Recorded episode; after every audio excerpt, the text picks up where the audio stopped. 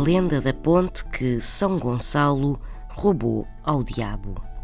No Conselho de Marco de Canaveses, no Distrito Porto, no lugar de Várzea da Ovelha, existe uma estranha formação rochosa que esconde um rio subterrâneo.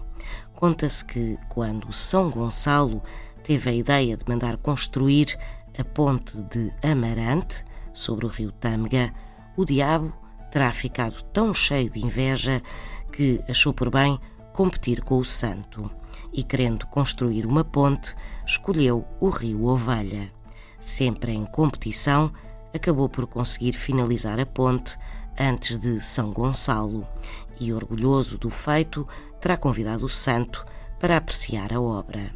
São Gonçalo acedeu e diz-se mesmo que ficou estupefacto com a beleza da ponte o diabo, cheio de si, avançou então ponte fora, elogiando a magnífica obra e as belíssimas vistas sobre o rio, e enquanto elogiava, lá ia advertindo São Gonçalo que não podia benzer a ponte.